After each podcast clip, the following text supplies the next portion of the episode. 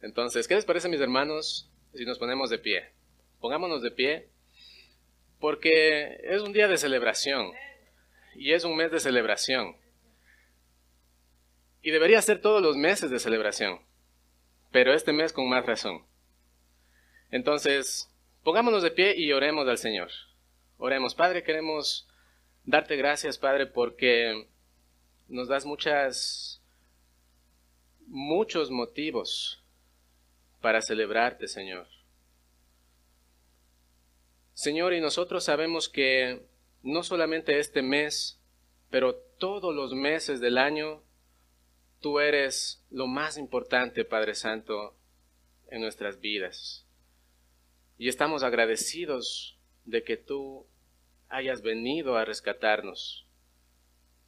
Gracias, Señor Jesús, por darnos la bendición de este mes, estar aquí, Señor, reunidos como hermanos, para recordar la bendición tan grande de cómo tú llegaste a este mundo, Señor, y el propósito por el cual lo hiciste, Señor. Te damos gracias, Padre, por nuestra salvación. Gracias, Señor, porque tú eres bueno. Te suplicamos, Padre, que en esta mañana tú eh, nos ayudes, Padre Santo, a escuchar tu palabra. Que tú hables a nuestro corazón, Señor. Porque nosotros hemos venido aquí, Señor, necesitados, hemos venido hambrientos espiritualmente, Señor. Somos necesitados espiritualmente de ti, Señor. Por eso en esta mañana nos ponemos en tus manos y te rogamos en el nombre de Jesús que tú tomes el control. Te damos gracias en el nombre de Jesús. Amén. Pueden tomar asiento, mis, hermanos. Mientras empezamos la predicación esta mañana, les invito a que abramos nuestras Biblias en Mateo capítulo 1. Vamos a abrir nuestras Biblias en Mateo capítulo 1 y vamos a estar meditando en los versículos del 18 al 25. Mateo capítulo 1 del 18 al 25. El día de hoy, hermanos, vamos a meditar en Mateo acerca de la llegada al mundo de nuestro Señor Jesucristo, de aquel que Dios envió como hombre de manera sobrenatural, aquel, a quien, aquel de quien Mateo dio testimonio diciendo que es el Mesías el Salvador enviado al mundo. De Él vamos a hablar, de nuestro Señor. Hermanos, aquel cuya grandeza, aquel cuya grandeza no es solamente por su linaje de haber nacido en la casa de David, sino porque es el Mesías prometido de Dios, que venía a salvar al mundo de sus pecados. De Él vamos a hablar. Y veremos en esta narración de Mateo la historia de José y María. Y aprenderemos a través de esta narración, hermano, que jamás podemos llegar a imaginar lo que Dios puede hacer en la vida de una persona. Veremos a través del ejemplo de José, hermano, la importancia de ser una persona justa, una persona misericordiosa, una persona que oye, escucha y obedece la palabra de Dios que hace lo que Dios dice que haga, aunque no lo entienda. Hermano, porque Dios hace milagros que el ser humano no puede entender. Solo le queda creer y obedecer. Porque Dios es Dios y Dios sabe lo que hace. Abramos nuestras Biblias, ya las tenemos ahí. Mateo capítulo 1. Leemos, dice, el nacimiento de Jesucristo fue así. Estando desposada María, su madre con José, antes que se juntasen, se halló que había concebido del Espíritu Santo. José su marido, como era justo y no quería infamarla, quiso dejarla secretamente.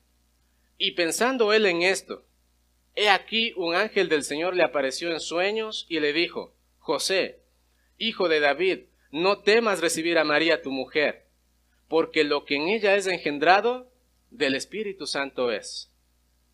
Y dará a luz un hijo, y llamará su nombre Jesús, porque él salvará a su pueblo de sus pecados. Todo esto aconteció para que se cumpliese lo dicho por el Señor por medio del profeta, cuando dijo, He aquí una virgen concebirá y dará a luz un hijo, y llamará su nombre Emanuel, que traducido es Dios con nosotros. Y despertando José del sueño, hizo como el ángel del Señor le había mandado, y recibió a su mujer, pero no la conoció hasta que dio a luz a su hijo primogénito, y le puso por nombre Jesús. Esta mañana nosotros estudiaremos este pasaje, hermano, de manera expositiva, porque es una enseñanza narrativa. Y la narración bíblica consta de tres porciones. Una eh, consta de tres partes. El, el inicio, lo principal que es lo del medio y el desenlace. Y esa es la manera en la que está estructurada este pasaje, del cual vamos a absorber verso por verso la enseñanza. Verso a verso, vamos a absorber la enseñanza de este pasaje. Lo primero que vemos es que la concepción de Jesús es un milagro divino, hermano. Es un milagro divino. El texto empieza diciendo, el nacimiento de Jesucristo fue así. Mire, Mateo une la primera parte donde relata la genealogía humana de Jesús con la segunda parte donde nos habla de su linaje divino. ¿Por qué Mateo empieza con la genealogía de Jesús? Bueno, porque Mateo fue escrito netamente al pueblo judío. Lo que él quiere que los judíos sepan es que Jesús es del linaje de David, descendiente de Abraham, y que por lo tanto es el Mesías que ellos estaban esperando. Ese es el propósito de él. Mire, habían profetizado profetas del Antiguo Testamento acerca de Jesús. Por eso Mateo usa 50, mire, 50 citas del Antiguo Testamento. Y hace referencia 75 veces al Antiguo Testamento. Para que ellos no tengan la menor duda de que Jesús es el Mesías, el enviado del Dios al mundo para, para salvarles de sus pecados. Y no solo eso, hermano, sino que su deseo es mostrar que Jesús no solamente es hijo de Abraham, hijo de David, pero que es hijo del Altísimo, por obra del Espíritu Santo. Y que es el cumplimiento de la promesa que Dios le, le hizo a Abraham. Jesús es el cumplimiento de la promesa. Mire, en Génesis 17, cuando dijo, He aquí mi pacto es contigo, le dijo Dios a Abraham, y serás padre de muchedumbres, le dijo. Te multiplicaré en gran manera y haré naciones de ti, y reyes saldrán de ti, y estableceré mi pacto entre mí y ti y tu descendencia, le dice, después de ti en tus generaciones, por pacto perpetuo, para ser tu Dios y el de tu descendencia después de ti. Dios había prometido que el Mesías sería de la descendencia de Abraham, a través de Isaac, del mismo que desciende David. Y a David Dios le promete en 2 de Samuel capítulo 7, mire, y cuando tus días sean cumplidos, le dice Dios a David, y duermas con tus padres, yo levantaré después de ti a uno de tu linaje, el cual procederá de tus entrañas, y afirmaré su reino, él edificará casa a mi nombre y yo afirmaré para siempre el trono de su reino. David recibe una promesa, una promesa mesiánica, hermano, de que iba a nacer un rey de su casa y que su reino iba a ser eterno. Por esa razón, Mateo se esfuerza en dar a conocer la genealogía de Jesús. Mateo les está diciendo, miren, este Jesús del cual yo les vengo a hablar en este momento, que es descendiente de Abraham y descendiente de David, es el Mesías que nosotros estamos esperando para que perdone nuestros pecados. Y presenta cómo nace este rey. Y continúa diciendo el versículo 18, mire, estando desposada María, su madre con José. Estando desposada. Porque en la época de los judíos habían tres pasos para que una persona estuviera en matrimonio. Y el primer paso en la época de los judíos, en su cultura, era primero el compromiso. El compromiso se podía dar cuando dos jóvenes eran muy jóvenes y generalmente los padres de estas ambas partes ah, hacían el negocio de comprometer a sus hijos. Era un negocio lo que hacían, ¿verdad? Decían, bueno, vamos a comprometer a nuestros hijos. Luego venía el desposorio, hermano. El desposorio era que el contrato anterior era formal y era obligatorio. Hasta el compromiso no era obligatorio, pero en el desposorio era obligatorio. Es decir, que ya en el desposorio eran considerados esposo y esposa. El desposorio duraba un año y después de ese año contraían matrimonio. Pero durante ese año ellos estaban comprometidos a guardar pureza sexual y fidelidad el uno con el otro. Y finalmente venía el matrimonio, que era después del desposorio y después del compromiso. Entonces José y María se encontraban en la etapa del desposorio y todo iba muy bien, hermanos. Todo estaba en orden, todo estaba en orden. Y es precisamente en el año del desposorio de José y María que María recibe la visita del ángel Gabriel y le dice lo siguiente, escuche. Salve muy favorecida, le dice Gabriel a María. El Señor es contigo. Bendita tú eres entre las mujeres mas ella cuando le vio se turbó por sus palabras y pensaba, ¿qué clase de saludo es este? ¿Qué salutación es esta? María se sorprende y se asusta, hermano, por las palabras del ángel. Y el ángel continúa diciendo, no temas, le dice, porque has hallado gracia delante de Dios. Y ahora concebirás en tu vientre y darás a luz un hijo y llamarás su nombre Jesús. Este será grande, mire, y será llamado Hijo del Altísimo y el Señor Dios le dará el trono de David su padre, y reinará sobre la casa de Jacob para siempre, y su reino no tendrá fin. Hermano, María conocía la profecía. Mientras el ángel le decía esto, María estaba eh, poniendo en su mente las profecías de los profetas del Antiguo Testamento, pero estaba confundida, porque no era normal. Ella no había tenido relaciones con José, era virgen. Y el ángel aclara su duda diciendo lo siguiente, el Espíritu Santo vendrá sobre ti, le dice, y el poder del Altísimo te cubrirá con su sombra, por lo cual el santo ser que nacerá será llamado Hijo de Dios. Será llamado Hijo de Dios. Mateo va dándonos, hermanos, verdades teológicas. Y la primera verdad teológica que Mateo nos da aquí es que Jesús fue concebido por el Espíritu Santo. Antes que se juntasen, se halló que había concebido del Espíritu Santo, dice. Mateo quiere enseñarnos, hermano, que la grandeza de la, de la persona de Cristo no es simplemente que es hijo de David, hijo de Abraham, pero es hijo del Dios Altísimo.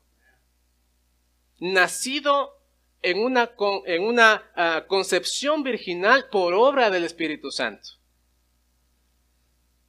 El Mesías, hermano, que venía a redimir a la humanidad, no podía ser cualquier persona.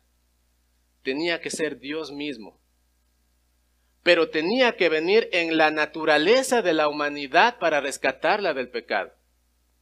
Con la diferencia que esta naturaleza tenía que ser santificada y fue santificada por el Espíritu Santo para que el ser que nazca sea 100%, puro y sin pecado. 100% santo y sin pecado. Mire, Romanos 5:12 dice lo siguiente.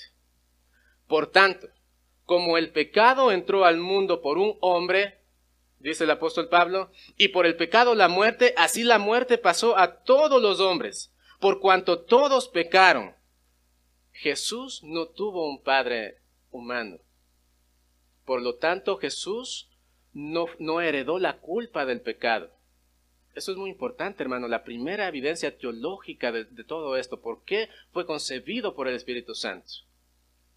Mire, para que Jesús sea 100% santo, sin pecado, no tenía que nacer a través de un hombre. Y Carlos Spurgeon dice lo siguiente, mire, no había otra manera en que pudo haber nacido, porque si hubiera nacido de un padre pecaminoso, ¿cómo podría él tener una naturaleza sin pecado? Él es nacido de una mujer para ser 100% humano, pero no a través de un hombre para no ser pecaminoso.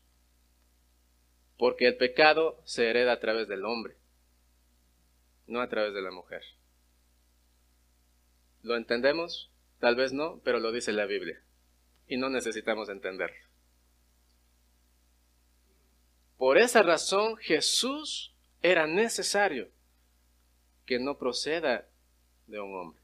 Entonces José, hermano, no fue el padre, eh, el padre biológico de Jesús. Simplemente fue a quien Dios usó como esposo de María para que Jesús nazca bajo el linaje de David. Porque José era legalmente heredero de la promesa de Dios a David. Y a través de ese linaje Jesús nace. ¿Entendemos esto? Hermano, María había recibido este mensaje, ¿verdad? Pero José no había recibido este mensaje todavía. Yo puedo imaginarme a María llegando donde José y diciéndole, oye José, este, pues estoy embarazada. Y José se queda boquiabierto y le dice, ¿qué? ¿What? ¿Qué? ¿Qué me dijiste? ¿Qué? ¿Qué, qué, acabo? ¿Qué? Parece que déjame me limpio las orejas. ¿Qué me dijiste? Y María le dice, sí, le dice, estoy embarazada por el Espíritu Santo. Hermano, la Biblia no nos dice cómo fue la plática que tuvieron ellos. No nos da detalles de eso. Pero lo que sí nos detalla es que José no le creyó. No le creyó. Hermano, era una historia imposible de creer. Qué gran prueba estaba pasando María y José. Mire, estaban a punto de casarse. Y María no solamente estaba embarazada, pero estaba en una situación complicada, porque podía ser acusada de adulterio y ser apedreada. Y ser apedreada. ¿Cuándo se imaginó María estar en una situación así? ¿Cuándo, hermano? Y para José tampoco fue fácil, fue un golpe difícil, hermano. Pero la Biblia dice que José era un hombre justo.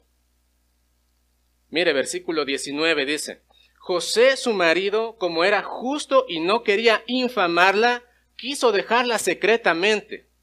Mire, como él era justo, él dijo, tengo los argumentos suficientes para disolver este desposorio y no continuar con el matrimonio. Eso era lo justo, porque él era justo. Pero la justicia, hermano, incluye misericordia. José amaba a María.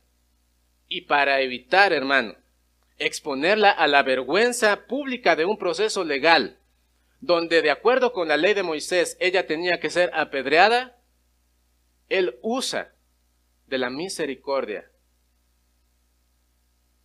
y decide dejarla en silencio. Y la ley de Moisés también aprobaba que él podía darle una carta de divorcio y despedirla en silencio para evitar así una confrontación legal y evitarle a ella la pena de muerte. Hermano, pero el compromiso de José era un compromiso público. Entonces él no podía dejar a María de manera secreta, de manera totalmente secreta. El deseo de José era hacerlo lo más silenciosamente posible. Lo más silenciosamente posible. ¿Qué nos enseña esto, hermano? Cuando nosotros tenemos que hacer algo difícil contra una persona, tal vez regañarla, o tal vez disciplinarla, o tal vez corregirla, amonestarla, o sea el caso, demandarla. Hermano, escojamos la manera más tierna y la manera más misericordiosa, no la manera más dura no la manera más drástica. Seamos misericordiosos. Porque Dios es un Dios lleno de misericordia y lleno de gracia. Y Él nos ha dado a nosotros su misericordia y su gracia. ¿Y por qué no dar nosotros también? Mire, Dios sorprende a todos todo el tiempo, hermano. Dios sorprende a todos todo el tiempo. Jamás podemos imaginarnos lo que Dios tiene reservado para nosotros. Mire, especialmente cuando las cosas son difíciles, cuando no tenemos una salida o cuando nosotros estamos eh, queriendo crear nuestras propias salidas, en ese momento Dios está obrando con mayor fuerza, hermano, y nos muestra su salida. En esos momentos, cuando parece que no hay salida, cuando estamos nosotros formulando nuestra propia salida, ahí el Señor se manifiesta con poder y nos muestra su salida. Su salida, hermano. Versículo 20 y 21, mire lo que dice. Y pensando él en esto, en darle la carta de divorcio a María, he aquí un ángel del Señor le apareció en sueños y le dijo, José, hijo de David, no temas recibir a María tu mujer, porque lo que en ella es engendrado del Espíritu Santo es.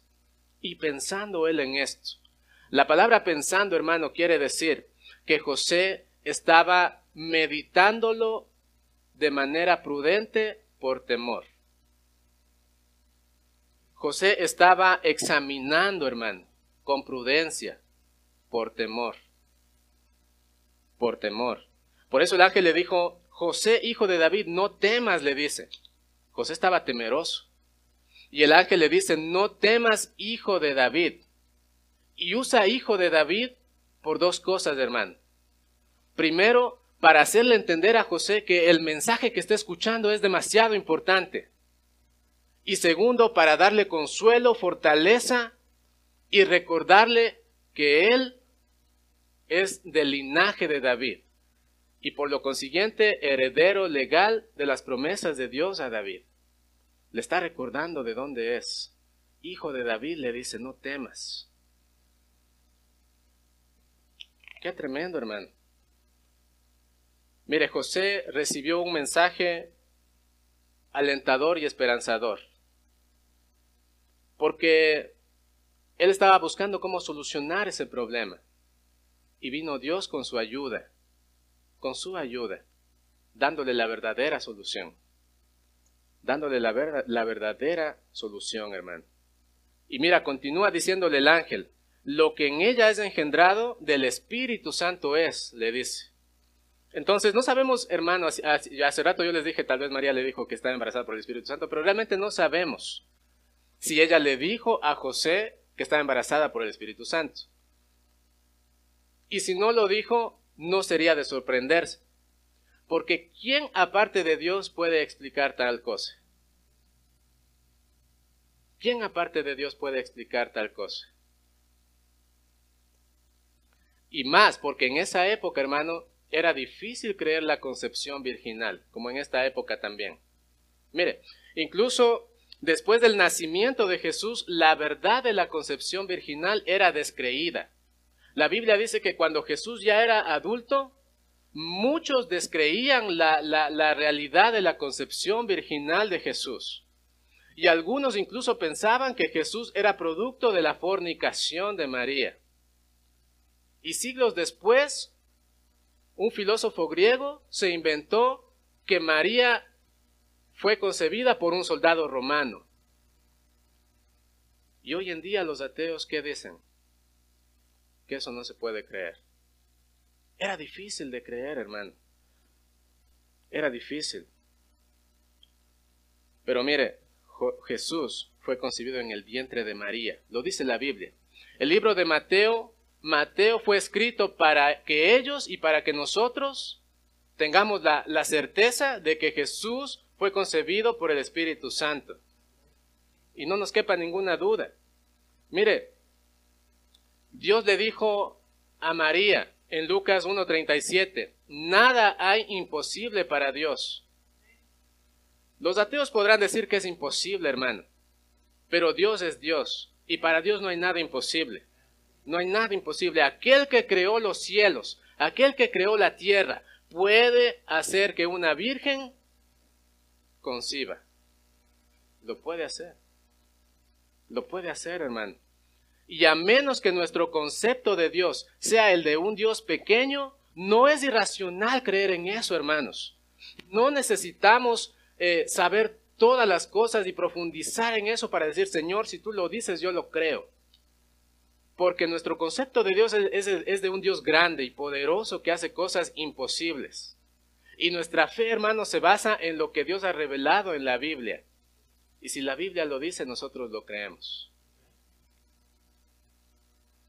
Y continúa diciendo, hermano, versículo 21, y llamará su nombre Jesús, porque él salvará a su pueblo de sus pecados. Llamarás a su nombre Jesús. Mire, Jesús era un nombre muy común en esa época, ¿sí? Como hoy también, que por ahí los chuchos que le dicen, ¿verdad? Era muy común. Pero en este contexto, hermano, es un nombre poderoso y sublime, altamente poderoso. Porque, mire, Jesús significa la salvación de Jehová. Es lo que significa Jesús. Y Pedro en Hechos 14:12 dice, no hay otro nombre bajo el cielo dado a los hombres en que podamos ser salvos. Mire lo que dijo Carlos Spurgeon en una de sus citas, dice, Dios no le habría dado un nombre que no fuera de gran valor. Su nombre es el más alto, el más brillante, el más noble de los nombres, porque la gloria de nuestro Señor es ser Salvador. Esa es su gloria, hermano. Gedeón era un Salvador, David era un Salvador, Josué era un Salvador, pero el título se le da a nuestro Señor, porque Jesús de Nazaret es salvador en una manera en la que nadie puede ser. Él es el salvador, hermano, que vino a salvar a la humanidad de sus pecados, que vino a salvar a su pueblo de sus pecados. Y cuando dice su pueblo, no se refiere al pueblo judío exclusivamente. Hermano, porque no es pertenecer a Abraham lo que nos da la, facultad de ser perdonados sino pertenecer a Cristo. Y la iglesia, hermano, es propiedad de Cristo. Injertada y adoptada, sí, pero iglesia de Dios.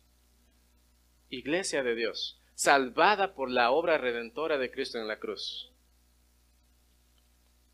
Hermano, Dios a José no solo le dijo la verdad de la concepción sobrenatural de Jesús, pero también le dijo cuál es el propósito de ella.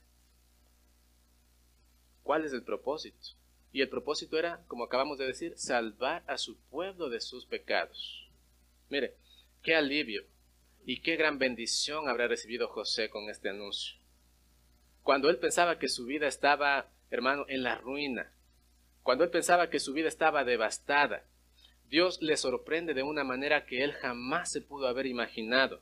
Porque, hermano, Dios hace del barro arcilla Dios hace de los momentos tristes una nueva alegría, hermano. Dios hace de nuestros fracasos una nueva oportunidad, hermano. Y todo eso, hermano, lo hace a través de Cristo. Porque Cristo es la luz de Dios. Y el que me sigue, dice Jesús, no andará en tinieblas, sino que tendrá la luz de la vida. Mire, Jesús como es la luz verdadera, su propósito es iluminar a un mundo que está oscurecido por el pecado, con, la, con el propósito de, de, de abrir los ojos de los incrédulos y salvar a todos aquellos que creen en Él como su Señor y Salvador, que se arrepienten de sus pecados, hermano, y que pasan de las tinieblas a su luz admirable. Ese es el propósito de nuestro Señor Jesucristo. Por eso vino nuestro Señor Jesucristo, para iluminar con su luz a un mundo perdido, para abrirnos los ojos a nosotros que éramos incrédulos, para salvarnos, hermano, cuando nos arrepentimos de nuestros pecados y confiamos en Él como nuestro Señor y Salvador. Ese es el propósito. Entonces José recibió una noticia maravillosa, porque iba a ir a su casa aquel que podía... Qué maravillosa noticia, hermano. Y sigue diciendo, mire el verso, versículo 22 y 23 dice, todo esto aconteció para que se cumpliese lo dicho por el Señor por medio del profeta. Mire, cuando dijo, he aquí una virgen concebirá y dará a luz un hijo, y llamará su nombre Emanuel, que traducido es Dios con nosotros. Dios con nosotros, no en contra de nosotros, no ajeno a nosotros, sino Dios con nosotros. Quiere decir que su presencia está con nosotros y nosotros en su presencia. Hermano, Jesús es Dios con nosotros en su encarnación. ¿Por qué? Porque siendo Dios se humilló tomando forma de siervo. Se hizo como un hombre, hermano, aceptando la debilidad, las fragilidades y la dependencia que los hombres tienen. Y lo hizo sin dejar de ser Dios. Sin dejar de ser Dios. Él es Dios con nosotros, hermano, porque su Espíritu Santo nos guía. Él es Dios con nosotros cuando leemos y escuchamos su palabra. Él es Dios con nosotros cuando oramos. Él es Dios con nosotros, hermano, para fortalecernos y para librarnos de la tentación y de la prueba. Él es Dios con nosotros, hermano, a través de cada acción que nosotros empezamos, continuamos y finalizamos en su nombre. Todo lo que nosotros hacemos en el nombre de Jesús, ahí está Dios con nosotros, hermano. Todo. Si lo hacemos en su nombre, Dios con nosotros. Donde están dos o más reunidos en mi nombre, Dios con nosotros, dice Jesús. Él está con nosotros. Y Él dijo, yo estaré con ustedes todos los días hasta el fin del mundo. Mire, Él vino a nosotros. Entonces nosotros podemos ir a Él. Porque tenemos abierta la puerta para ir a, a Él.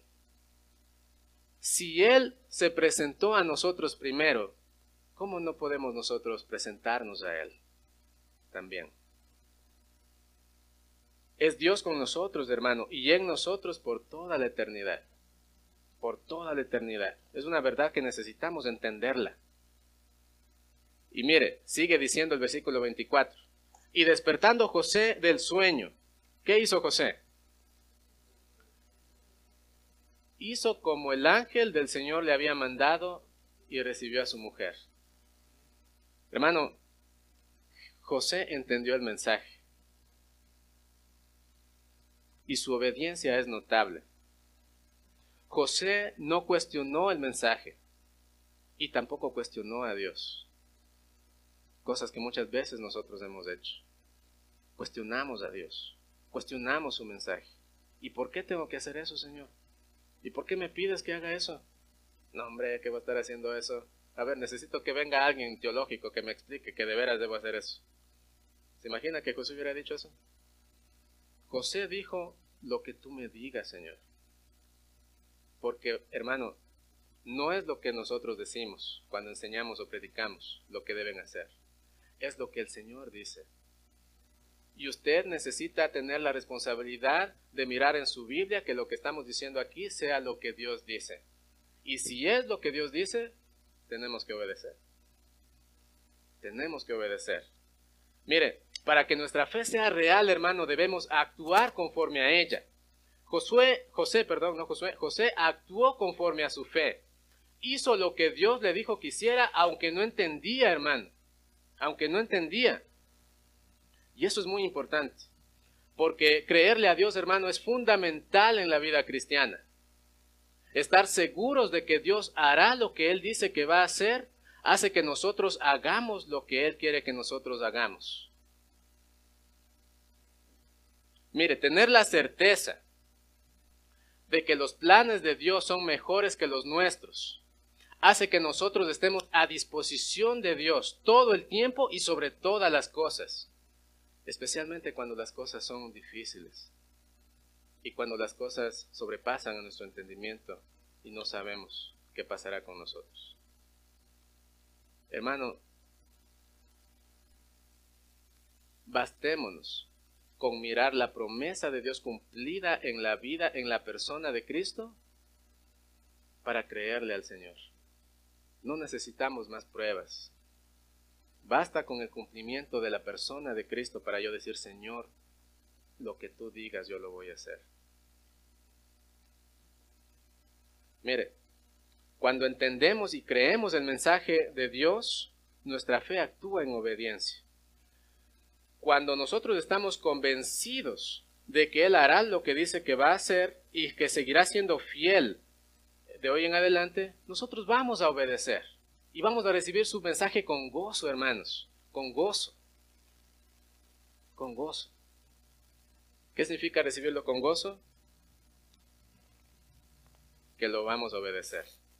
Si nosotros decimos que recibimos un mensaje de Dios con gozo y no, y no, lo estamos viviendo, entonces no lo recibimos con gozo. Lo recibimos a regañadientes y no lo queremos hacer. Pero hermano, Dios quiere que lo recibamos con gozo. El mensaje de Cristo se recibe con gozo en el alma del corazón del hombre.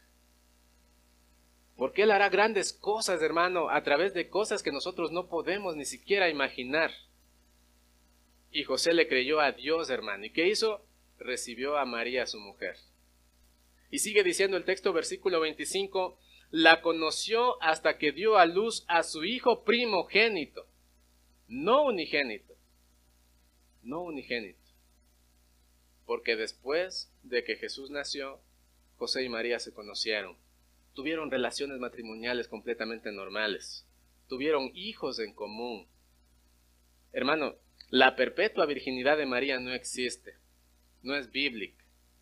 Es una enseñanza falsa que se inventó cinco siglos después de Cristo, en donde decían que ella era comediadora juntamente con Cristo y que debía ser adorada. Y eso es idolatría, hermano. Idolatría. Y la Biblia y Mateo enseña y todos los evangelios nos enseñan que cuando Jesús es el centro de nuestra fe, entonces nuestra vida cambia. María era naturalmente pecadora y necesitaba un Salvador igual que todos nosotros. Igual que todos nosotros. Y Jesús es el único camino y la única verdad y la única vida para poder llegar al Padre y fuera de Él no podemos llegar al Padre. José le creyó a Dios, hermano. Tomó a María como su esposa y cuando finalmente nació Jesús, demostró obediencia una vez más, fe y le puso el nombre que el ángel le había dicho. Le puso Jesús. Nombre sobre todo nombre, hermano dado al Señor de señores, Jesucristo, ante quien se doblará toda rodilla de los que están en los cielos y en la tierra y debajo de la tierra.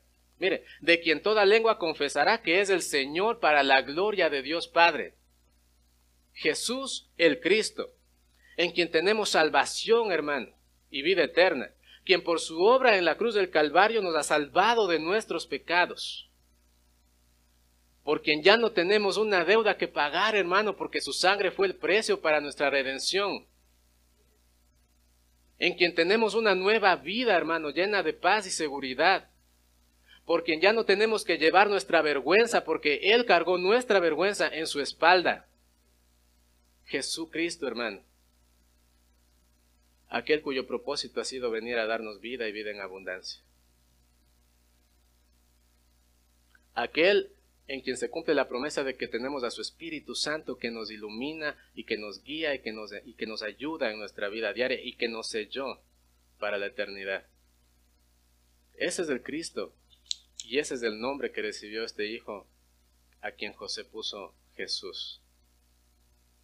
Mira hermano, la experiencia de José y María nos muestra que el dolor en la Biblia nunca es en vano. Nunca es en vano.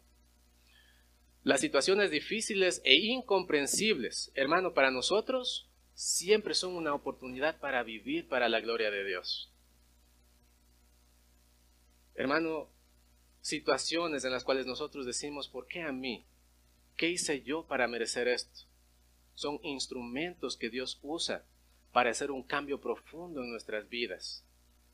Dios es un Dios de oportunidades y Dios da oportunidades a todos y en todo, hermano. Pero para poder experimentar estos cambios profundos en nuestras vidas, para poder experimentar esas nuevas oportunidades, necesitamos depositar nuestra vida en las manos de Jesús. Hermano, y aun cuando no somos capaces de entender cómo va a cambiar esa situación, debemos creerle a Dios y depositar nuestra fe en Jesús aun cuando no sepamos cómo va a cambiar esta situación, es que, es que no puedo saber cómo va a cambiar. Lo único que me queda es creerte, Señor, y depositar en ti mi confianza. Tú lo harás. Tú lo harás. Hermano, en Cristo todas las cosas son hechas nuevas. Mira, Cristo puede y quiere transformar tu vida para que tengas una vida y vida en abundancia. Él vino a salvarte. Y si aún no le has entregado tu vida a Cristo, dice la Biblia, en tiempo aceptable te he oído. Mire, y en día de salvación te he socorrido. Dice el Señor, he aquí ahora el tiempo aceptable, he aquí el día de salvación. Dios quiere darte salvación hoy. Hoy es el día de salvación. Hoy es el día de salvación. Y si Cristo ya nació en tu corazón, entonces no hay de qué preocuparse. No hay por qué temer. No hay por qué dudar. Llénate de, de gozo, de alegría, de paz, de tranquilidad, de confianza. Porque ya no tenemos nada que pedirle al mundo. En Cristo lo tenemos todo, hermano. Porque Cristo es en nosotros la esperanza de gloria porque en Él recibiremos todas las promesas que Dios ha hecho en su palabra, porque sabemos que Él está con nosotros, por los siglos de los siglos y por la eternidad. Pongámonos de pie, hermano, y vamos a orar. Padre, queremos darte gracias, Señor. Gracias, Dios mío, por porque en la eternidad, Señor, tú planificaste de qué manera el hombre debía ser salvo. Y en tu plan perfecto, Señor, ideaste que era necesario que la segunda persona de la Trinidad, nuestro Señor Jesucristo, tomara forma de siervo, Señor, caminara entre los hombres, todo eso, Señor, para que la humanidad pudiera recibir, Señor, salvación. Esa humanidad perdida, Señor, en la cual nosotros estábamos, una humanidad que te dio la espalda, Señor, una humanidad que, que no quería saber nada de ti, Señor, llena de pecados, caminando en nuestras propias esperanzas, caminando en nuestros propios deseos. Pero tú viniste para rescatarnos de esa humanidad, Señor, y darnos vida eterna. Gracias, Padre Santo, porque tú en Cristo Jesús nos has dado salvación, nos has dado vida eterna, Señor. Nos has dado una esperanza, Padre Santo, de que pronto nuestros cuerpos serán glorificados y podremos alabarte por la eternidad, Señor. Nos has dado la esperanza de que no importa si este día nosotros nos vamos de este mundo, Señor, nuestro cuerpo morirá, pero nuestra alma está viva en Cristo Jesús. Señor, gracias. Gracias porque a pesar de que nosotros, en un sentido, fuimos partícipes de tu sufrimiento hasta la cruz del Calvario, te escupimos, te azotamos con cada uno de nuestros pecados. Señor, tú cargaste con nuestros pecados. Le dijiste al Padre, Señor Jesús, no tomes en cuenta sus pecados, perdónales porque no saben lo que hacen. Señor, y nos perdonaste. Gracias por haber venido a este mundo, Señor Jesús. Gracias porque te humillaste a ese grado, Señor, y todo lo hiciste por amor, por amor a este mundo perdido, Señor. Y por eso te festejamos y por eso te celebramos, Señor Jesús. Porque nos, nos amaste primero, Señor. Por eso te amamos ahora. Gracias por salvarnos. Gracias por perdonarnos, por redimirnos, por darnos vida eterna. Señor, ayúdanos a creer en tu palabra, a confiar en tu palabra, Señor Ayúdanos a confiar en ti en esos momentos difíciles en los que nos encontramos, Padre. Cada uno de nosotros sabemos los momentos difíciles donde parece que no hay salida, Señor. Momentos en los cuales nosotros lloramos solos en nuestra habitación y decimos, ¿por qué me está pasando esto a mí? ¿Qué hice yo para merecer esto, Señor? Y de pronto, Señor, tú nos das este mensaje para recordarnos que tus planes son más grandes que los nuestros, Dios mío que tu salida es mucho más grande que cualquier salida que nosotros podamos idear. Que tú tienes planes perfectos y que tú eres Dios y que no hay nada imposible para ti, Señor.